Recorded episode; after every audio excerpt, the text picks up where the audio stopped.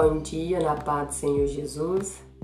Essa manhã estaremos meditando em Neemias 1, dos versículos 2 ao 4, que diz assim: Que veio Anani, um dos meus irmãos, ele e alguns de Judá, e perguntei-lhes pelos judeus que escaparam e que restaram do cativeiro e acerca de Jerusalém.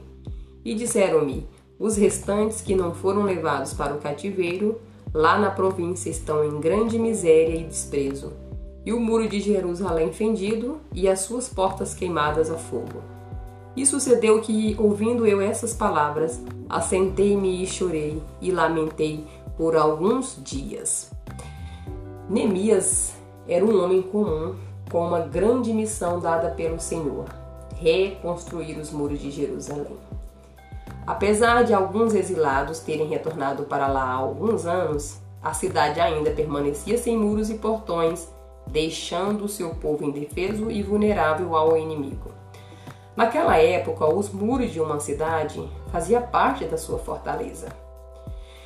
Quando Neemias ouviu essa notícia, ele estava seguro na condição de um bem-sucedido copeiro do rei persa. Mesmo assim, o texto fala que ele se sentou e chorou e lamentou por vários dias. Neemias estava bem, mas ele se importava com seu povo que estava sofrendo. Neemias era um grande homem de Deus e ele estava preocupado com o destino de Jerusalém. Ele voluntariamente deixou a segurança do seu lar, de seu trabalho na Pérsia, para seguir a vontade de Deus. Porque antes de ser um desejo de Neemias que aquele muro fosse reconstruído, era o sonho do próprio Deus. E ele cumpre seus planos através de qualquer um que esteja disposto a receber os seus propósitos. Mesmo Neemias sabendo que Deus estava à frente desse projeto, ele não deu um passo sem antes orar. A oração ainda é a chave ideal para abrir as portas do céu. Através da oração, Deus traz solução para os problemas de nossas vidas. Através da oração, Deus prepara e conduz as pessoas certas. A oração de Neemias foi acompanhada de ação, porque às vezes só a oração não vai resolver. Só então, depois que Neemias orou e jejuou, é que pediu ao rei para ir a Jerusalém.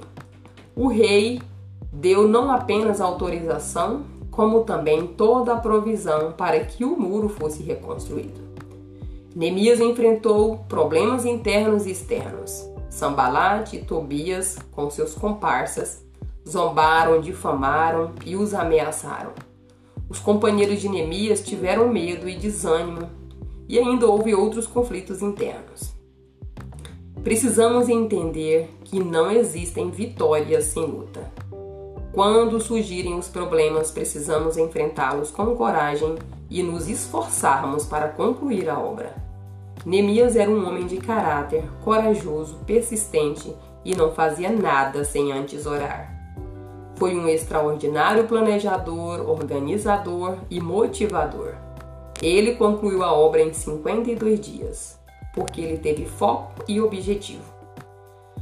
Ainda conduziu toda a nação a um despertamento espiritual. Que possamos observar a história de Neemias e aprender com suas atitudes. Amém? Tenha um bom dia na presença do Senhor Jesus e até amanhã.